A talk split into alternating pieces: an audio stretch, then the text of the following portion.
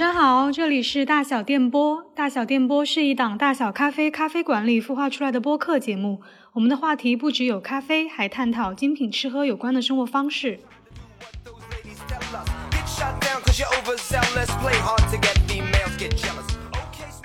今天就是太小地方开启了第一个专题访谈，我是主播静香，然后今天跟我一起连线的有我们太小地方二零二三年的新任主理人晨晨，晨晨来跟大家打个招呼吧。大家好，我是冯晨晨，是太小地方二零二三年的现任主理人。嗯，今天我们还就是非常荣幸的邀请到了一个非常重磅的嘉宾。然后，柏林候鸟空间的画廊主卢梅姐来一起聊一下，就是画廊包括画廊主的这些事儿啊。首先也请卢梅姐跟大家打个招呼，包括介绍一下自己以及候鸟空间吧。Hello，大家好，我我是柏林候鸟空间的画廊主卢梅，嗯。怎么说呢？介绍我们是一个很小的画廊，跟太小空间可能都属于小画廊，不属于大画廊，也不属于这个经营很久的画廊。因为我们是二零一四年开始，我开始在柏林做艺术家驻地，嗯，大概做了一年多的时间，然后一五年，一五年的下半年开始正式做画廊的展览，一直到现在。嗯，八年的时间，所以还是一个新画廊，还在。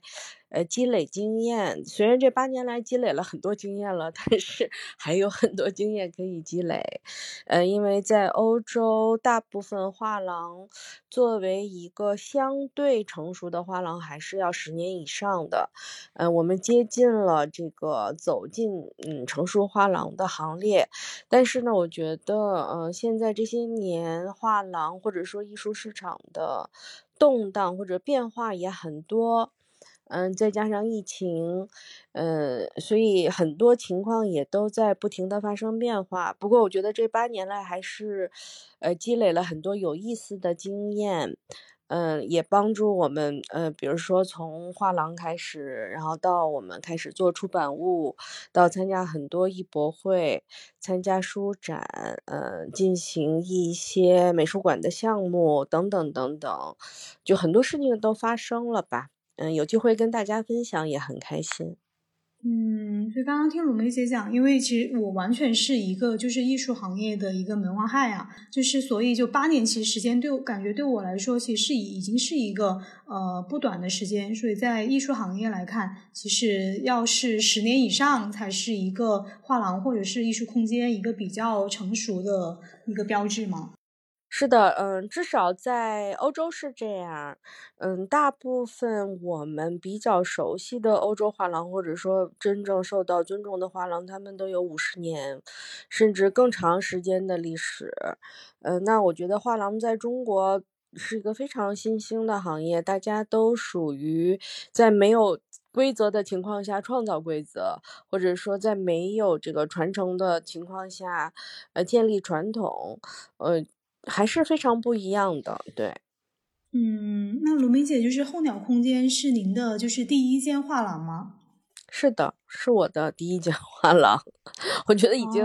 嗯，不太可能在很短的时间内创造几家画廊，在欧洲至少是这样的。嗯，我觉得在国内就一切的事情都发展的很快，然后包括成本相对较低，就会使这个怎么说呢？事情都有可能，呃，以一个这个。企业化的形象去发展，但在欧洲，大部分，嗯，比如说所有的成本都会比较高，包括人工啊，呃，画廊需要准备的很多呃材料呀，就是很多东西都是非常昂贵的，所以在欧洲，一个十年以下的画廊，大家都不会那么认真的对待。那您当时在成立这个候鸟空间的时候，嗯，那个过程还算顺利吗？呃，过程还算顺利呀。我觉得只要你认真去做一件事儿，在在一个这个比较稳定的环境里，是很顺利的。因为我有了解到，就是你一开始是在就是荷兰就留学，包括开始这个，我是九七年。九七年在荷兰留学，那是很久很久以前了。嗯，我是九七年在荷兰，然后呢，零六年回国，嗯，然后又在中国工作了，也生活了一段时间，嗯，又去的柏林。当时就是选择在，就比如说没有在荷兰，你可能比较熟悉的一个环境里面，就去柏林来开这家画廊，是有什么想法吗？其实，在这之前我也考察过，比如说在荷兰生活了这么久，在阿姆斯特丹、鹿特丹、海牙、伊特赫的都是很熟悉的城市。然后，其实也在巴黎生活过一段时间，在维也纳生活过一段时间，都一直在嗯动态的在在欧洲旅行呀、探亲访友啊，嗯，都在不同的城市体验过。其实先开始呢，当然在荷兰，荷兰我非常喜欢，荷兰人相对包容、开放、乐观，就是跟荷兰人相处和共事是非常愉快的。嗯，但是荷兰的体量太小了，就包括它能承载的这个文化的内核和这，就是说跟中国我想做的当代艺术的这个板块来讲，我觉得还是感觉有点小。而且毕竟待了那么长时间了，很想换一个新鲜的地方。然后呢，在嗯从荷兰离开之后，就很想再去其他的城市工作和生活。嗯，回到北京之后，不包括当时九九年我就去柏林德国旅行，去了柏林，在柏林待了相当长的时间。当时确实觉得柏林很像北京，而且那个时候的柏林更 萧瑟一些。当然，我小时候的北京也人不多，也不像现在这么多人。嗯，我小时候的北京也就三四百万、四五百万人吧，不像现在几千万人。就那个印象给我是很深刻的，那个和在柏林的，就是当时的状态特别像。嗯，然后包括它的这个东西柏林的对比，它有那个社会主义建筑 Stalin style 和这个整个东德的这一套，反正跟北京有很多很多很像的地方。然后，嗯，反正柏林人也比较放松，比较粗拉，它不像呃其他的这个德国人，西德或者是南德的德国人那么的保守，也不那么的。没有那么的保守，也没有那么的有礼貌，反正就比较搓搓拉拉吧，就更像北京，还挺好玩的。又有很多展览，很多艺术家，那个艺术形式它的这个差异化也很吸引人，所以当时就很想很想来柏林。现在的柏林就就挺小资的了。其实这段时间柏林的变化也是很大的。我觉得也是资本的气息越来越，呃重，不像刚来柏林的时候，那个时候还像八十年代的北京，现在其实就都已经差不多了。嗯，大家的生活环境状态，人和人们交谈的事情，包括这个呃人交往的方式，我觉得跟国内感觉很像了，已经。那也不知道，就是这种，你觉得变小资会是每一个城市的一个一个必然的一个结果导向吗？不是变小资是必然的导向，现在能不能成为小资已经是一个竞争中的 动态的过程。我觉得现在其实很惨烈呀，我觉得大家包括年轻人，就是欧洲的年轻人也特别的悲观，呃，然后其实就是呃竞争的压力越来越大，资本的这个。嗯，力量越来越大嘛，它不像过去，呃，年轻人或者是说作为个人，你能在社会中找到办法。现在只有资本有办法，其他个体没有办法，这个是很可怕的。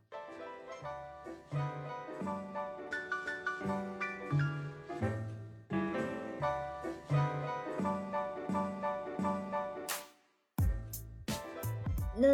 候鸟空间的创立是二零一五年，对吧？就二零一五年的时候创立。对我们正式开始有作为画廊有展览是二零一五年，但前期是非常实验性的，前期也没有一个嗯非常长远的规划，前期就是摸着石头过河，就是呃一个展览一个展览，有限的能看得到的这个能照亮眼前的这个这个。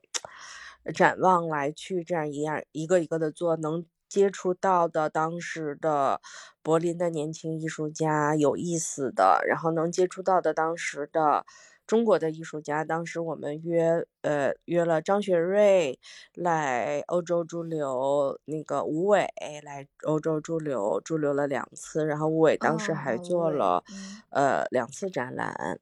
呃，然后还有。王国峰做摄影的那个艺术家也特别可爱。说说到这个艺术家，国内国外的艺术家，其实这个也是我们很想了解。说像一五年您成立了空间之后，就是当时对这个德国艺术家的选取啊，或者是国内艺术家的选取，就当时是怎样想的？因为其实国内的艺术家在欧洲是不是相对会缺乏支持？然后像您这样的中国人在德国做了画廊，就会呃多给到国内的艺术家一些支持。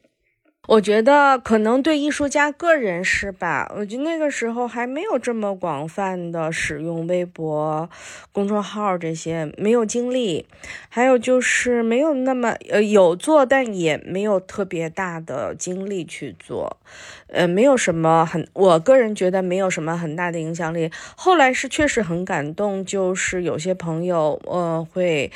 在呃做 art tour 啊，或者在一些机会见面的时候，会说啊，我很早就知道你们，你们那个呃一直在关注你们做的活动，但是我们自己不觉得谁知道了我们，我们就是自己开开心心的。哎，今天去见了一些艺术家，跟这些艺术家聊聊，比如说也是比较第三世界的。其实中国人可能现在不觉得自己是第三世界，但是意识上、生活习惯上很多方式就是。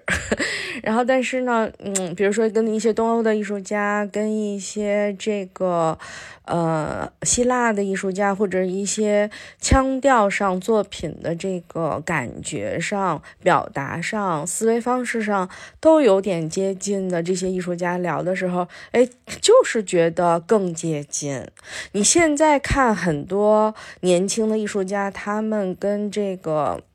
所谓的主流欧洲国家，或者说西方发达国家，他们的生活方式和语言表达、视觉的表达的东西更接近了，那是非常近的事情。就哪怕十年前，呃，中国艺术家在视觉上也不是那样的，就这跟生活真真切切的生活关系很大。嗯，包括跟大家追求的东西和流行的东西关系都很大。那您在就是候鸟空间，比如说选取艺术家的时候，会有一个国内或者或者欧洲这样的一个就是比重之类的考虑吗？嗯，当时我其实就是在想，在欧洲做画廊的话，想推荐中国艺术家，我想推荐，这是我的一个初衷。嗯，当时是在。德国没有什么中国画廊的。其实现在，或者说在我们做了候鸟空间之后，我才发现陆陆续续很多。但是因为确实很困难，非常非常难，市场也很难，关注度也很难，真正发出声音和达成交流都很难。所以呢，大家又都陆陆续续关了。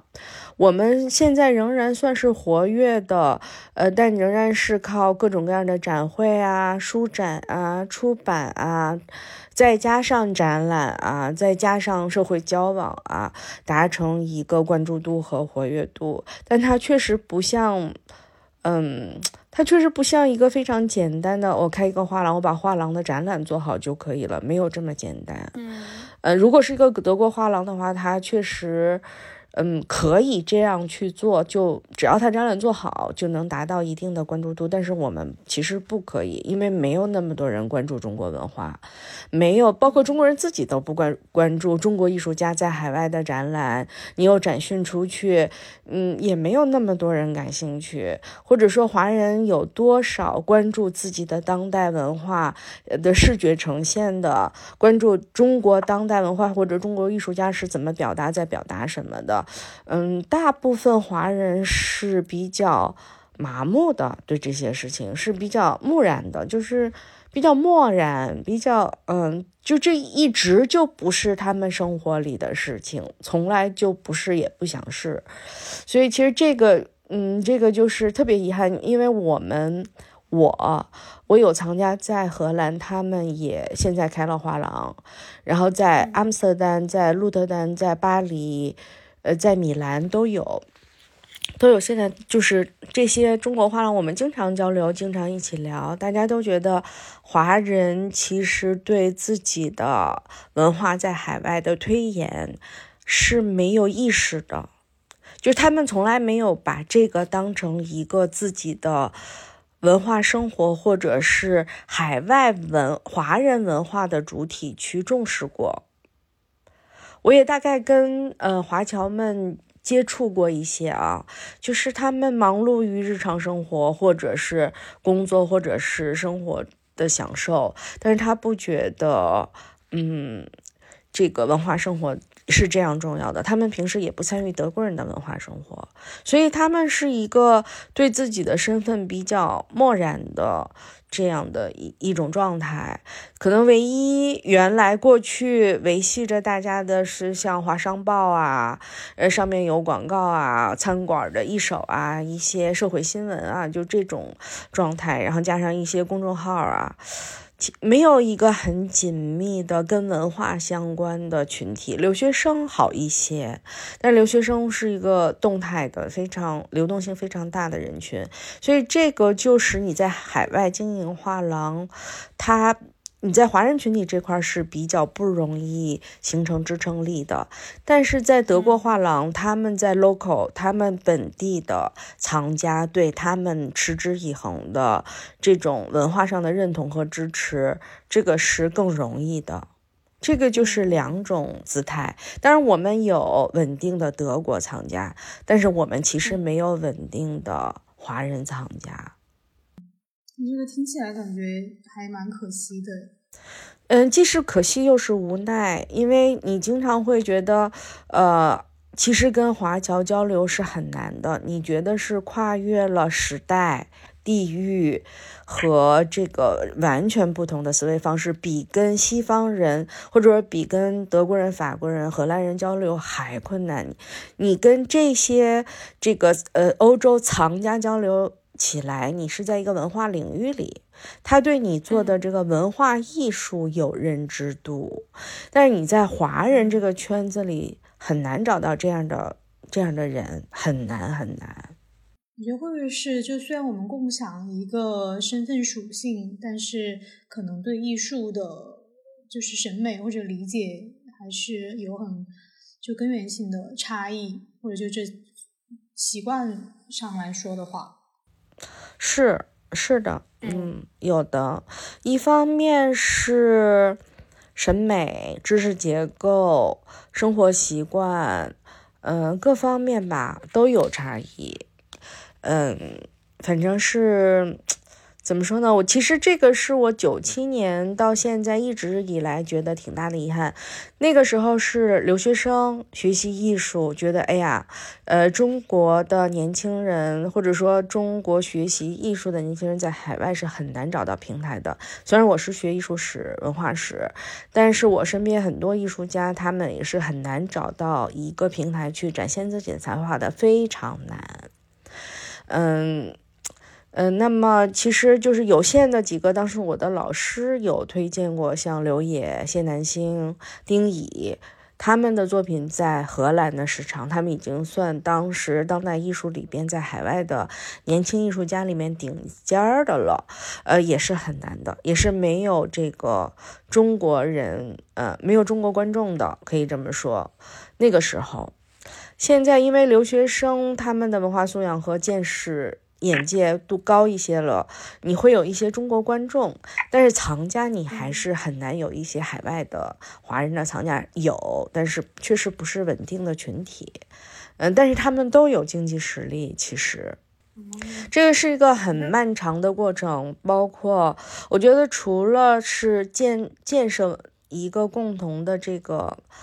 视觉文化的认知吧，这个就很难。其实我在国内也觉得，就是也意识到这个问题，在国内其实也一直是这样子，就嗯，藏家他收藏作品，呃，一即便是有一些藏家他很喜欢某些作品去收藏，但是未必代表说，呃，他的认知就已经呃达到怎么样，就有的时候他其实可能只是从表面上去喜欢这个东西，呃，聊起来就发现其实还是会有一定的认知差距在艺术品本身上。这个也很正常，因为人家没有接触过这些嘛，他也没有时间或者说没有系统的认真思考过这些。然后普遍来讲，我觉得没有足够的阅读经验，在视觉的经验积累上确实也不丰富。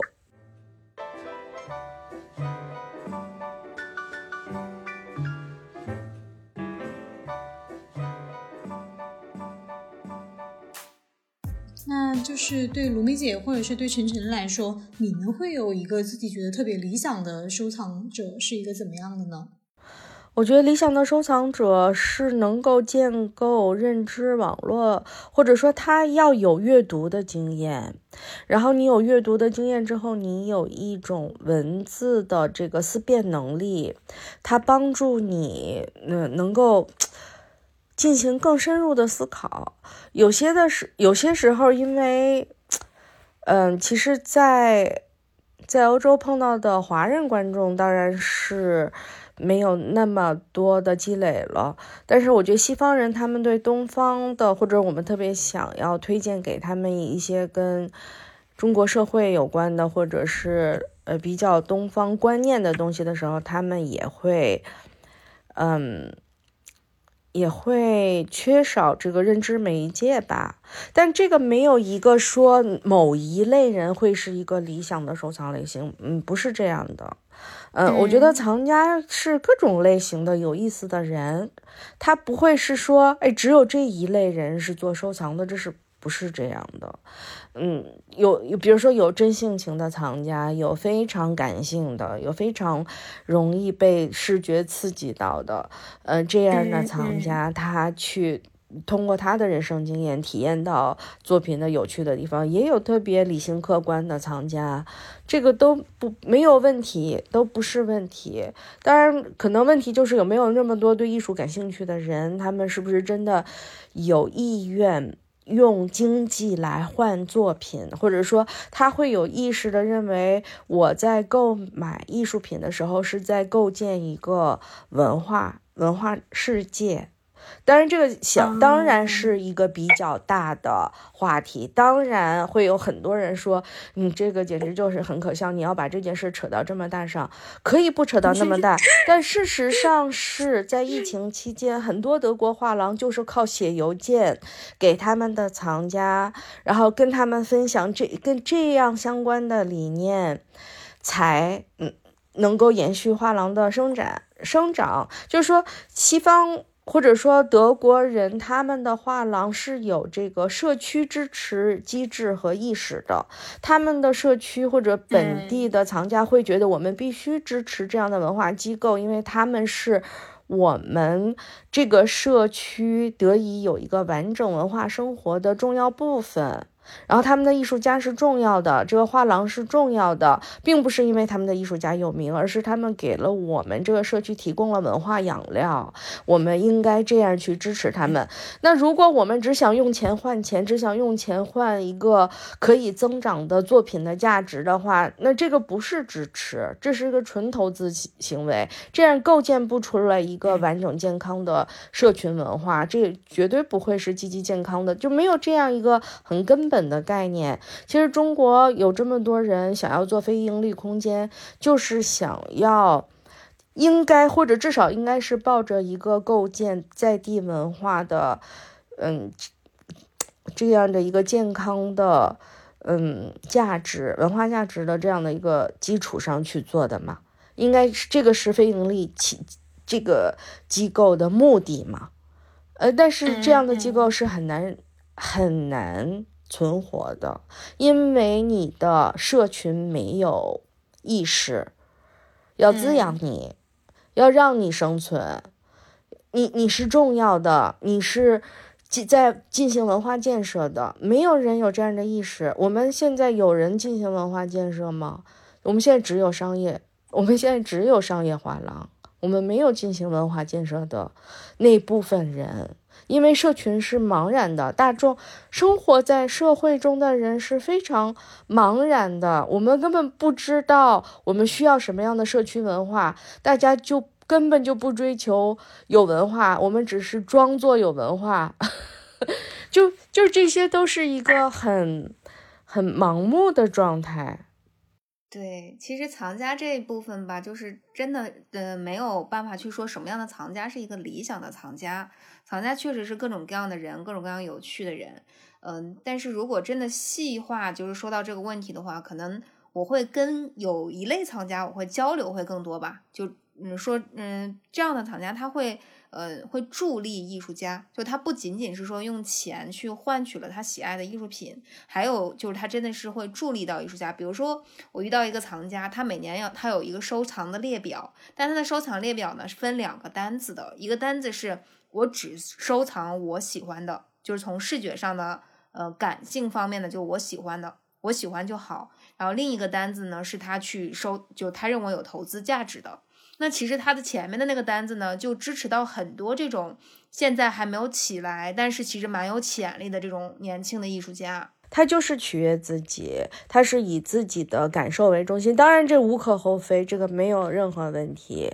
但是就嗯，就刚才，如果我们说一个基础的社群建设的这样的一个观念的话，其实这个我觉得我们的社区可以向西方的社区来学习。就是说，这是有可以借鉴的地方的。呃，为什么你会觉得，就是在逛艺博会的时候也好，在跟这个普通的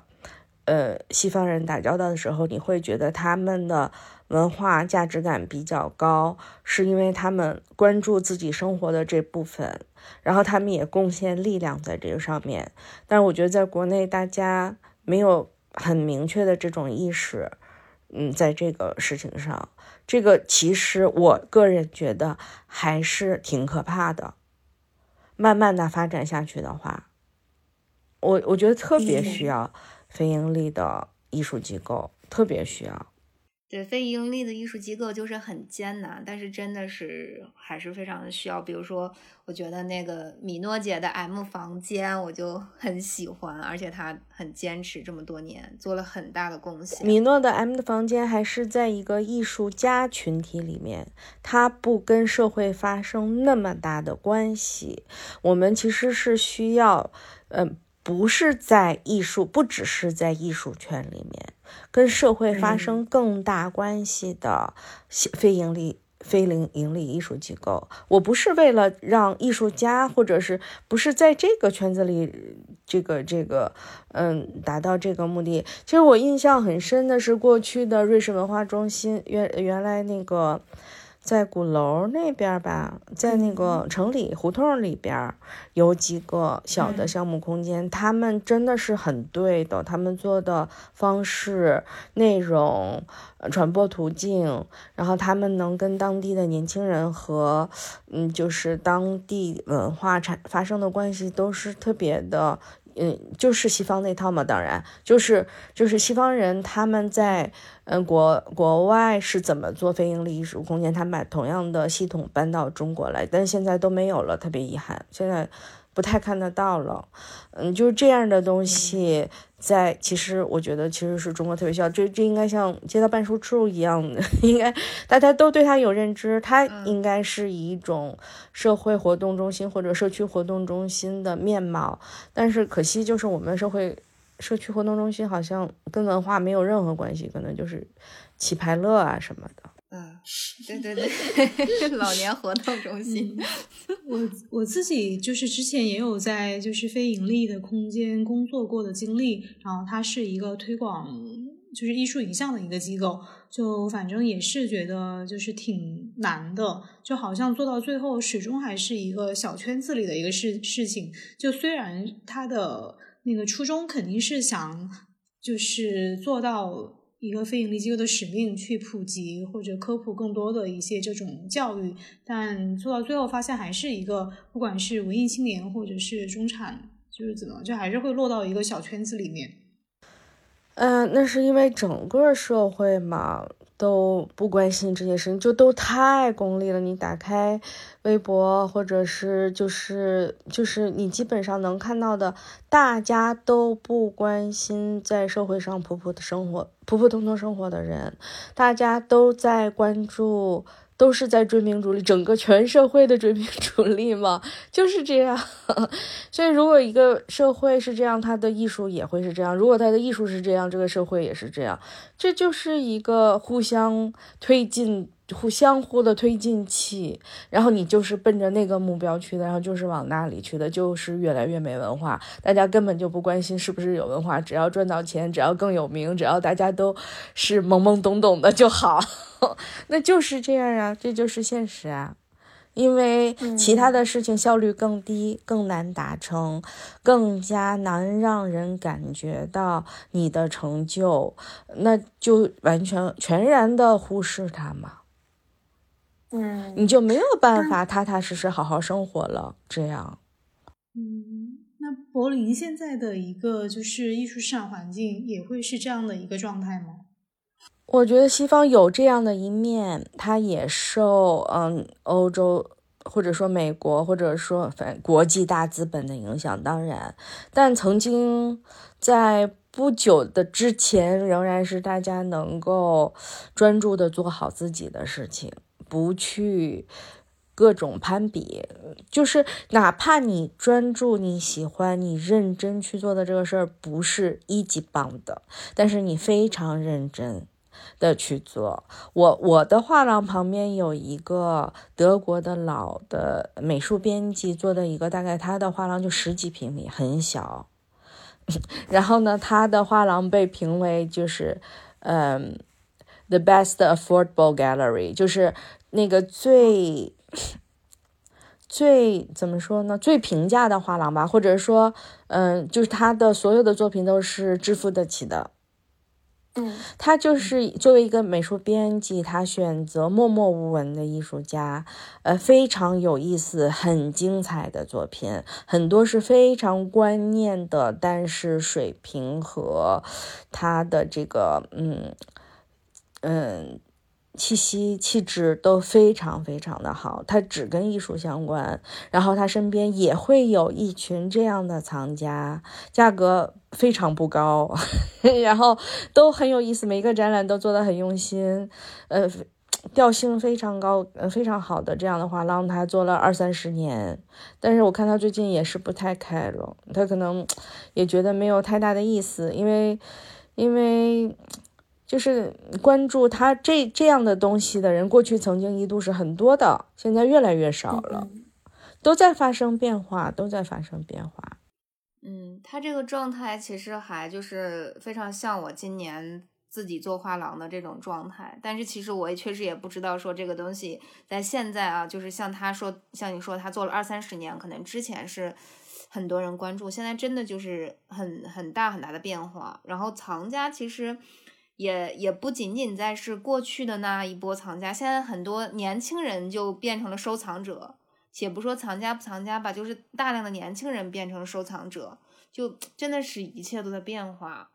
嗯，从去年前年，呃，北像北京吧，像国内好多这个呃新兴的艺术啊，就是潮流类的艺术啊，也成为大量的这种呃收藏收藏的类别。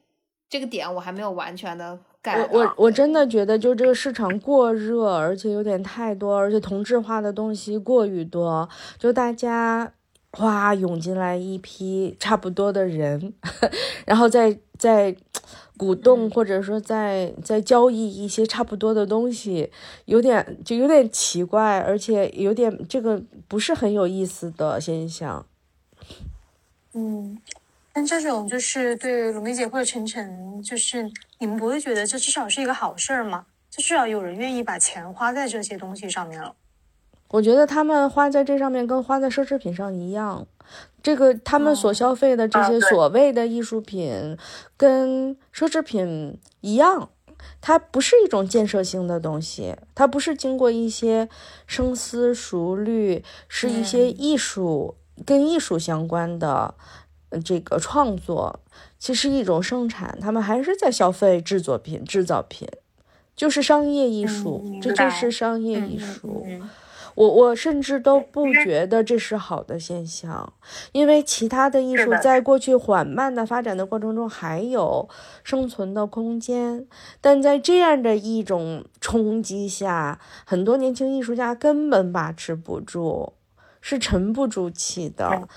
我觉得对其他的画廊或者说一些认真的，其实我觉得妙友他做的挺好的，嗯，我我一直都觉得妙友做的挺好的，然后就是就是说他。就很像柏林的一些画廊、小画廊做。嗯，自己特别喜欢的东西，然后这些艺术家也是认真创作的，然后风格多样的，是存在差异化的。他就在绘画一个媒介上找到很多乐趣的，就这就是一个很有意思的画廊。他不是说也一定要做很炫的展览，一定要捧红什么样的明星或者不是。我觉得画廊肯定它就是一个盘，它提供给不同的内容呈现他们的趣味的这样的一个空间，然后你可以在这个。空间里进进行讨论，而不是我一定要做明星，然后一定要做成不一定。当然要有那些能挖掘出最好的艺术家的画廊，你也可以挖掘出最好的艺术家，而不是你也你要一直一直的去做嗯这种明星艺术家。我觉得那那还是跟我想象中的画廊是不一样的。这个艺术家是不是成为明星，是经过很漫长的市场、他个人的修为、他的修行、他的创作历练，方方面面的考验去形成他在各个方面的成熟，而不是现在全是人工的 artificial 的造星运动。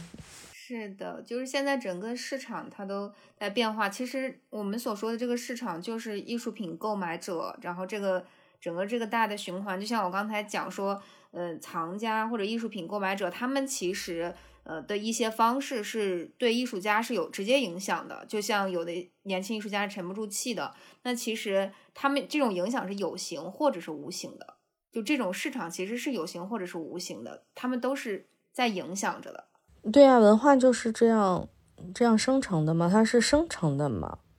一点一点的来的嘛。这个都没有办法。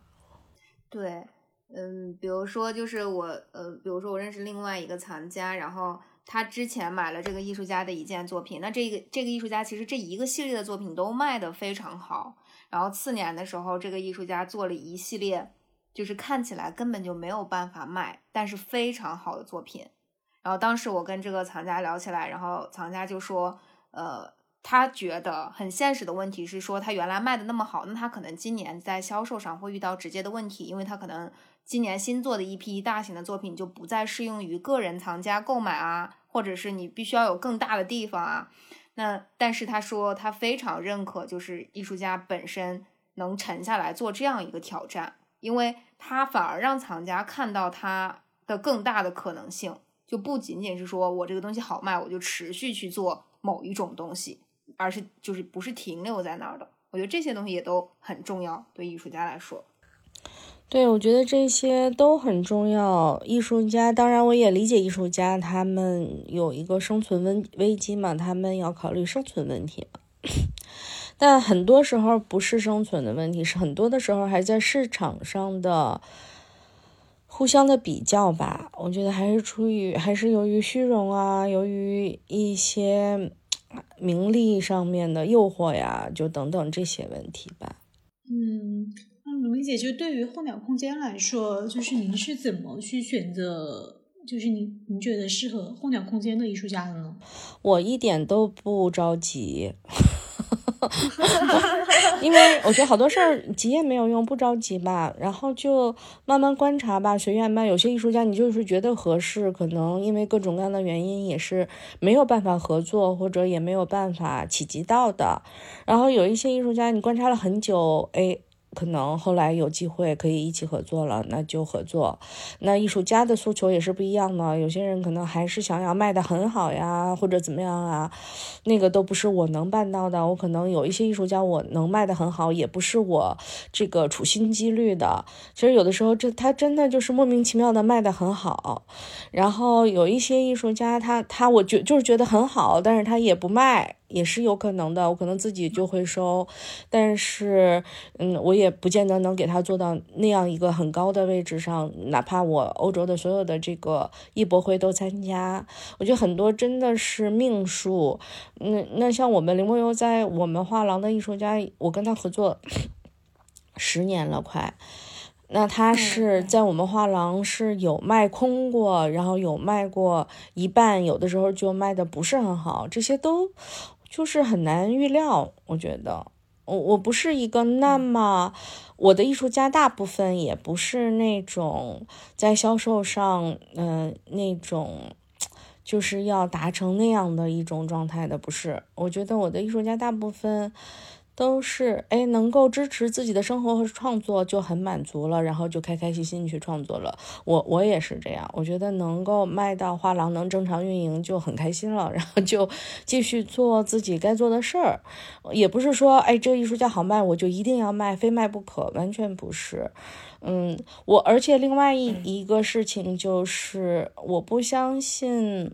想象的共同体，虽然这是一个很热的话题，对民族、国家和啊很多事情，认为你。这些都是一个想象的共同体，我觉得还是一种天然而然的这个呃血缘的因素，你的成长的环境，你的思维的内容和方式，呃，自然而然的组成一个可以说得来的这个群体。那我觉得画廊跟艺术家也是这样，嗯，需要长时间的接触合作，然后达成共识，然后一直走下去吧。嗯，就是。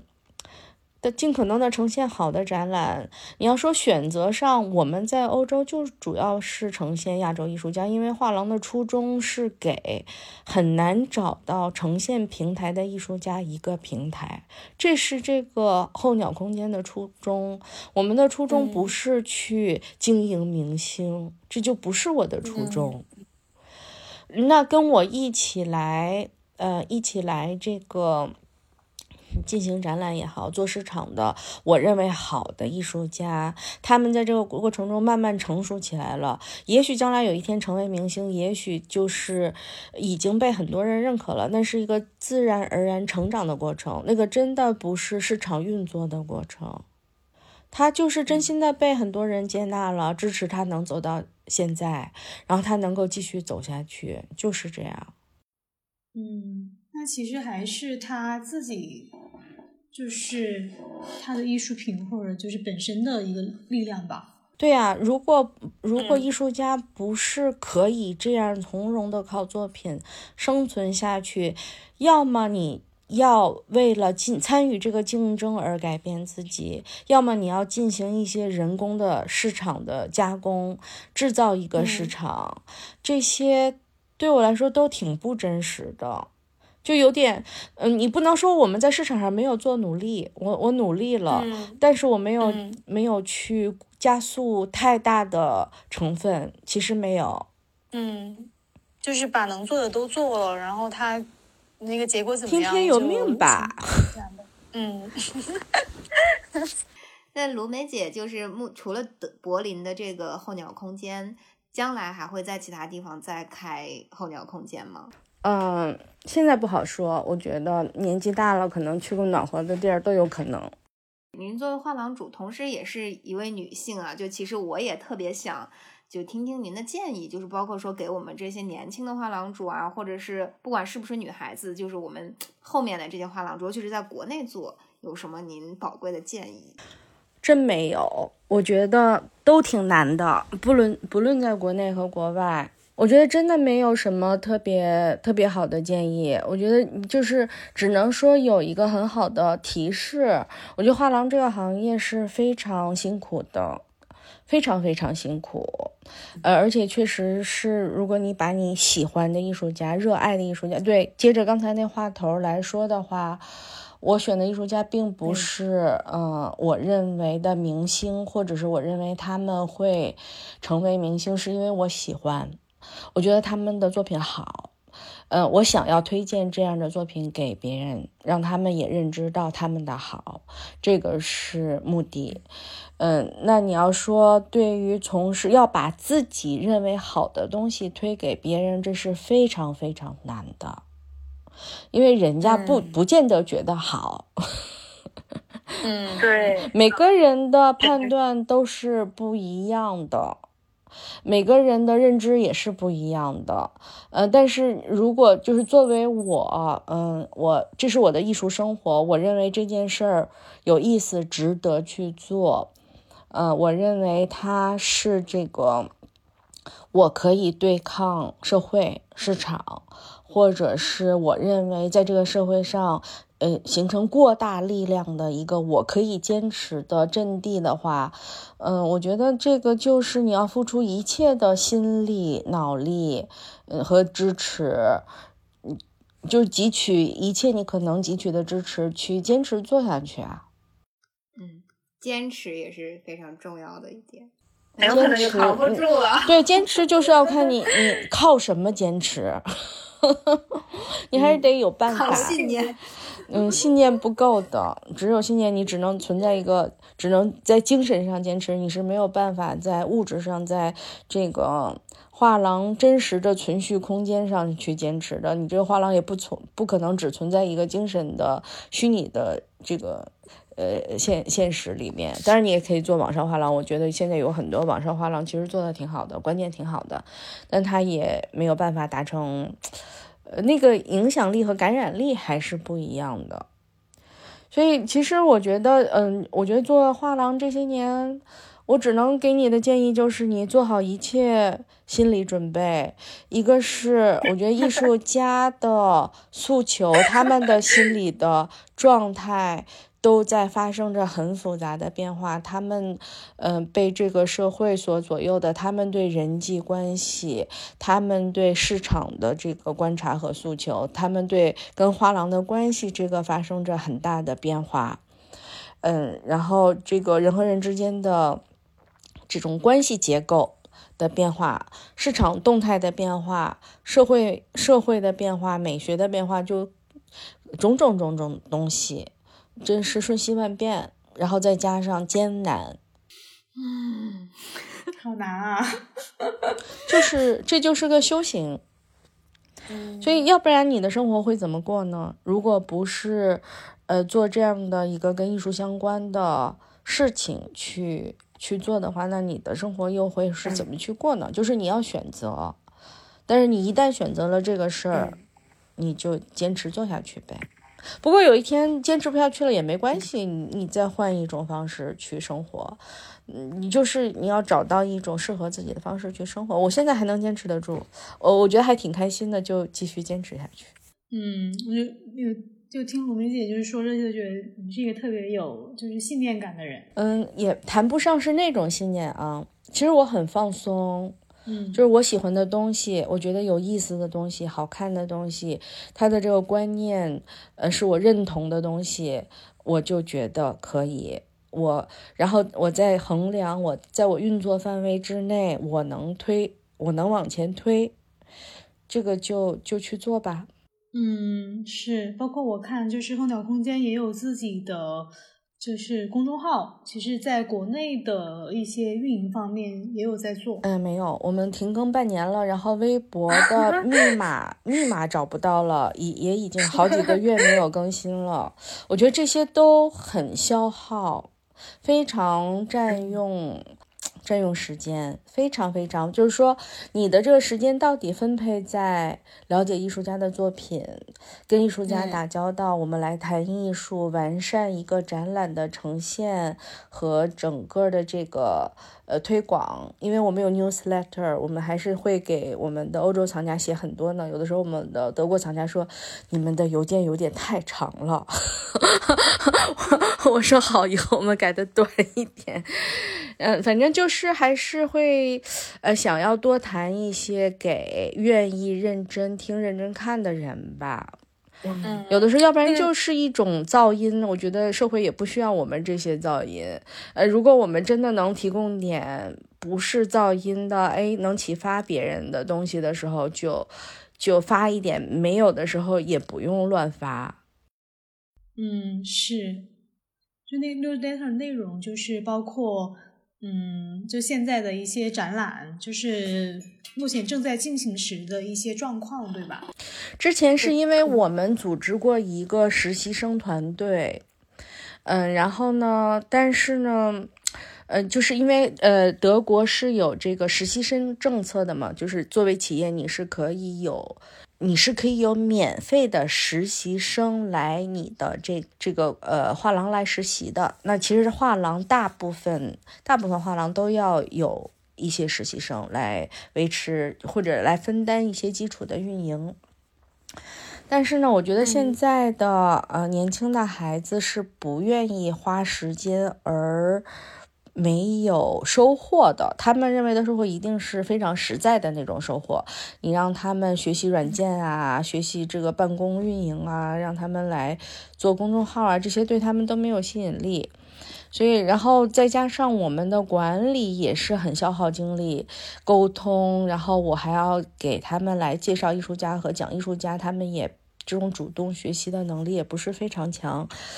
所以，我们其实我你要认真看过从头到尾我们的公众号的这个质量是参差不齐的，时好时坏。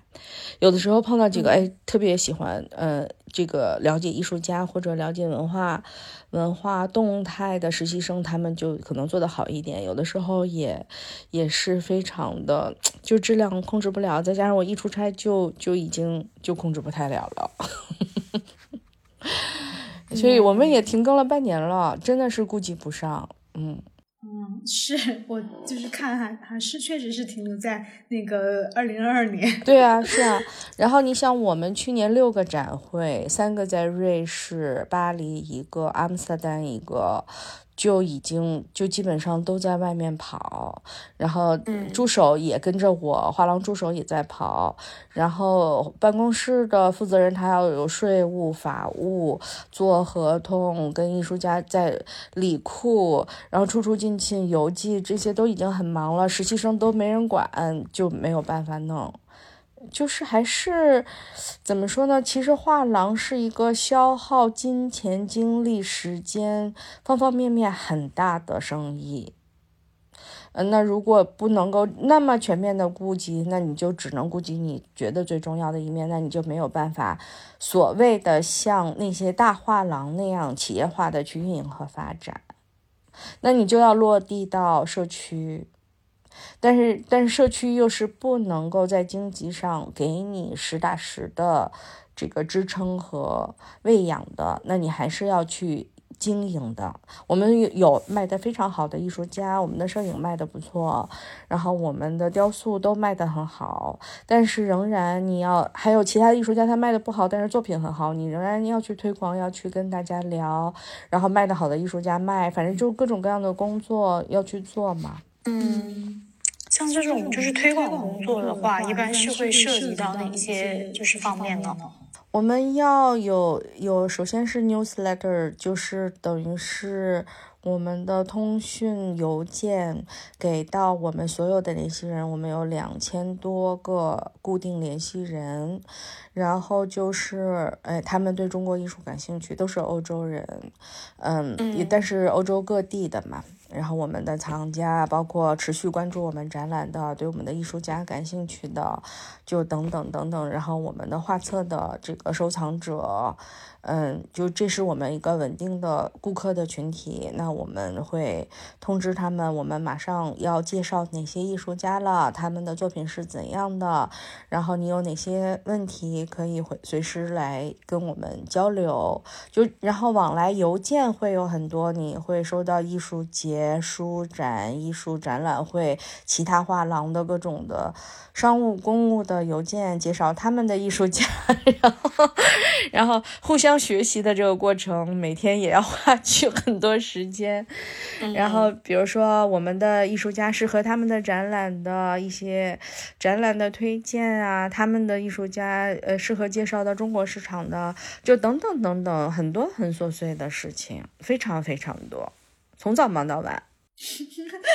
听出来了，就是确实是就是这些很基础的东西，但是你要很扎实，并且很长期的去做。对，然后你想，你还要规划艺术家一年的展览、出版、销售的工作。那我们画廊现在合作和代理的艺术家一共四十位，将近四十位，已经很多了，所以真的是忙不过来，忙不过来。嗯，但是在德国，因为怎么说呢？你在画廊雇佣一个全职人员的成本非常高，这个三险一金、工资税等等加在一起，就是我们没有办法承担有很多的员工。所以现在就是就是这样。然后前两天还有其他跟其他画廊聊，他说大家就是其实做画廊的人，大家就都是非常的热爱艺术，都是带着一种使命感在去做这件事情。但是因为这个成本在这里，你想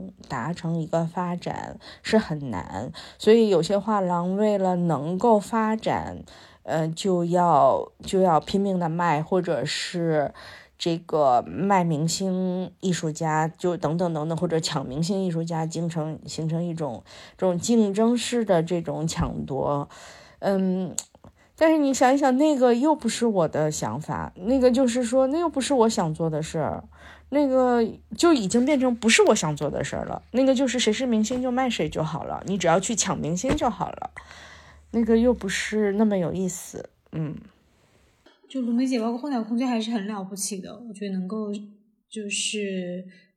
觉得要实现自己的一些坚持，或者自己觉得 identity 的一些东西，肯定是都要有一些取舍的。是的，嗯嗯，我觉得一个是取舍，也还有保持一定的弹性和灵活度吧。嗯，我觉得魔晶石做的真的很好。我觉得其实他们是一个很好的，我认为可以养成正常的这个社区文化的一个典范吧。嗯。当然，各式各样的，我觉得其实可以多一些这个类型的画廊。但商业画廊有商业画廊的玩法和圈层，那个其实跟普通人的关系并不大。如果你是个普通人，你还在追求那样的那个圈层的游戏的话，其实是一个，我觉得有点遗憾，因为那个跟你没有任何关系。我觉得人和人之间的判断和差异，主要是我们认为的虚的和实的的界限在哪里。就你认为的实的和另一些人认为的实，这个实是不一样的。就你要找到这个界限，然后进入你的你的那个世界里去。嗯，有一些特别特别佛和禅意。对，我觉得这些很真实。我觉得其实佛教、道教讲的是一些很真实的道理，但是大家把它认为是很玄的、很虚的。但其实这是很 fundamental 的东西。其实我特别八卦，就是那像在艺术圈里面会有这种，比如说就独立画廊或者商业画廊或者之类的一些鄙视链存在吗？当然有了，这个是公开的鄙视链呀。哦，这样啊。但我觉得大家价值观不同，鄙视不鄙视的，嗯，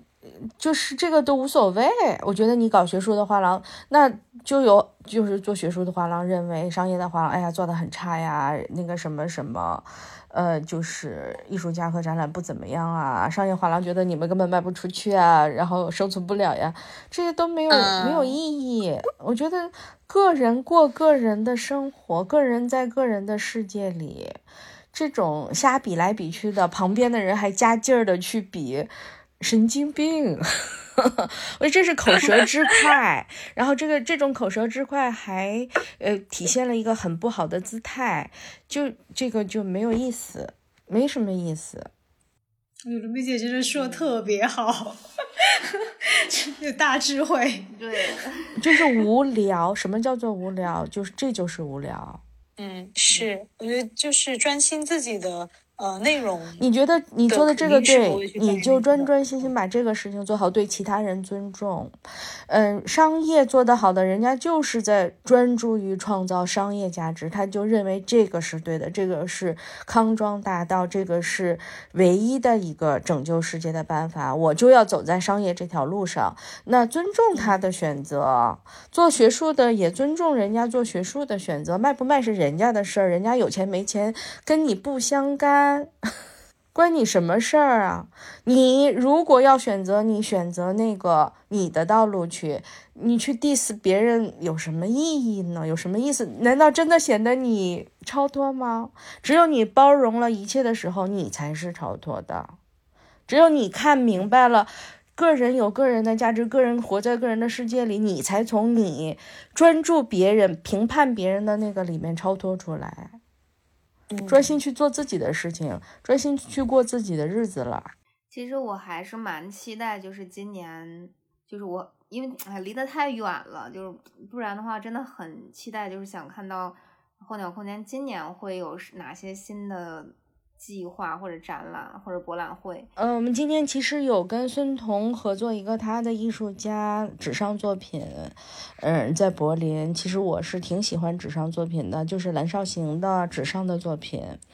呃，我觉得他还蛮有意思，他的肖像画的还是挺动人的，嗯，他一些作品还挺打动我的。然后就是我们会有纸上作品的博览会，是铃木悠哉和董大为的纸上作品，是我们参加 Paper Position Berlin 的今年的嗯博览会。然后我们夏天会跟林志鹏二三。嗯一期有一个 summer project 是在柏林的拍摄那个项目的时间比较长因为我们会有 open call 啊会等于是一个跟亚洲社群互动的项目。嗯所以这个会比较有意思就是青年文化呃亚洲年轻人跟林志鹏的拍摄包括他的创作也很多是呃那种怎么说嗯，少数族群，像同性群体，或者是跨性别的，或者就是青年文化这个社群的，又是亚裔的，所以这个会花的时间比较长。我们也有一个美国的策展人。呃，就是我们今年可能五六七月份都很专注在这个项目上，然后也会有出版，花的精力比较多一些。嗯，然后就是我们刚刚从鹿特丹的摄影博览会回来，然后，嗯，九月份会是苏黎世的博览会，然后下半年会有耿雪的一个一个呃项目。影像和他的雕塑，然后还有一个是刘东旭的雕塑的项目。哇，那这个计划已经相当丰富了，对，已经满满当当这一年就差不多了。嗯，已经是很多了。其实跟国内的展览比起来，我们不算多。他们真是一个月一个，我们做不了，没有办法。呃，为什么会就是？会说做不就是没有办法一个月做一个呢？就什么原因呢？我觉得没有，首先我觉得没有必要，再就是我们时间上控制不了。完全做不到有这么多的资料，我们其实写的还蛮多的。我们对艺术家的这一波推广，关于他的新的创作，还是会有一个，嗯，还是会有一个完整的介绍的。就是这个项目，它不但是在视觉上成立，而且艺术家走到这一步，达成当下的一个机缘，它又是跟社会互动的，还是会有一些文字上的处理的。然后再加上跟媒体也会有一些交流。嗯，就没有办法那么快，一个月的时间太短了，而且我们也要整理物流啊、开箱啊，而且现在物流也特别不稳定，嗯，就没有办法，就可丁可卯的一个月一个项目。我自己也不想那样，我觉得就是那样，画廊像打仗一样，很多事情都没有办法做得很细。我觉得我们艺术家虽然已经很多了，我可以在展会上带不同的艺术家去参加展会，但我是没有办法给大家都在画廊做个展，在每一年都能做到，这是不可能的。我觉得也没有必要，大家都好好创作吧，然后在展会上能销售销售，然后我们其实网上卖的也还不错。就是大家，比如说在展会上见过作品的、形成印象的藏家，还是会回头来跟我们来采购的，而且也会重复购买，也会一个人买很多件。所以我觉得参加展会是重要的，然后在网上的推广和销售是重要的，这些都占用很多时间和精力。画廊的展览我没有办法，画廊其实辐射的面是有限的，是非常了解你的人在画廊来看展览，关键还是需要参加展会。网上的推广，还有广泛的跟不同的人群进行接触才有可能。嗯，那这真的是非常有建设性的建议了。就包括他有地方，其实今年也特别想，就是也计划做自己的艺术市集，就可能是非常非常非常对于艺术展会来说是非常迷你的一个存在。那卢明姐，你觉得参加就这种展会？你有什么相关的建议之类的吗？就特别想听一下。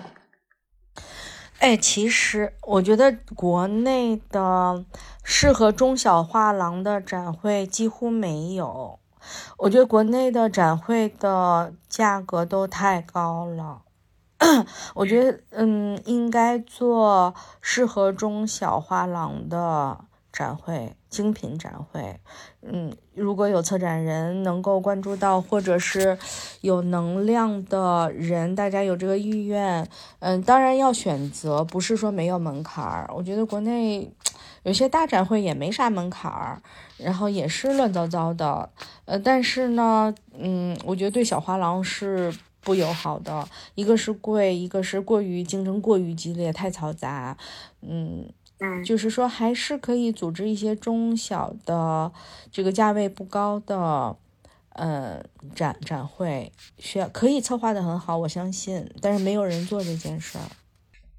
嗯，看来我们的太小集市有这个 机会和潜力，好好做一下。对，是，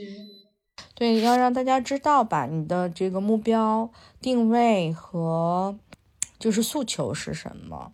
嗯，然后我觉得还是要在管理上要有，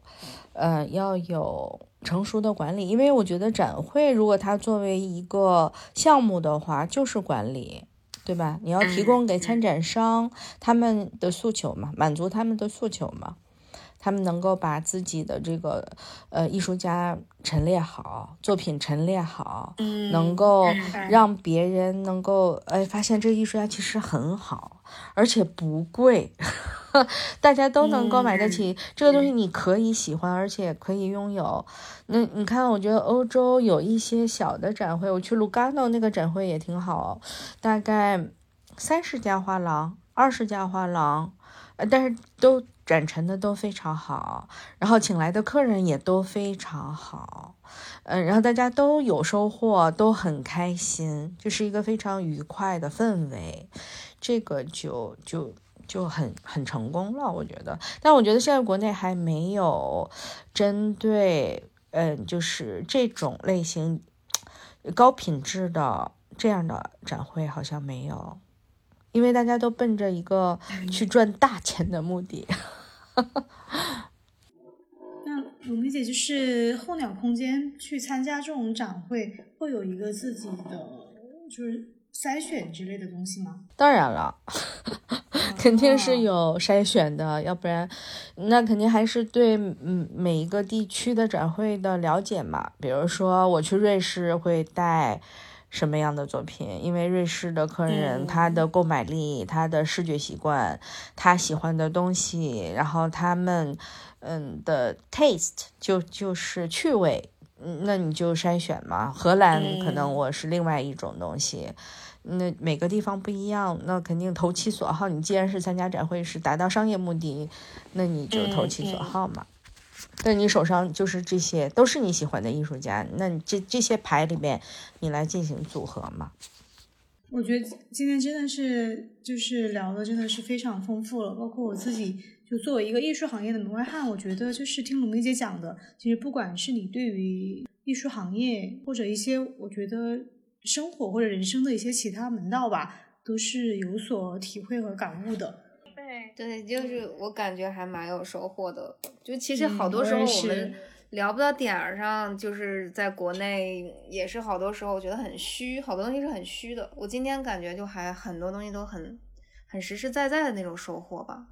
其实我觉得每次回国都碰到一些特别有意思的年轻人。如果大家能把事儿，能把事情做到这个，哎，又能够，当然又能够赚到钱，能又能够对整个行业有积极正向的影响的话，特别是对年轻人能够有积极正向的影响，而不让他们钻到另外一个这个其实是很窄的路上去。能够实现真正的自由，那就是最好的了。那这是很难，确实很难。嗯，还有确实需要是有一些能人的，我觉得还有一些非常能干又有能量的人要去说服他们。大家其实都有一种绝望和惰性，但是总是要在绝望中点燃希望吧，要不然这日子过得多没劲啊。谢谢鲁梅姐，我今天反正特别开心，然后越聊越舒服。浅谈，很开心，聊个天儿呗。今天的节目就聊到这里。如果你喜欢我们的节目，欢迎分享给身边的朋友收听。大小电波，下周三见，拜拜。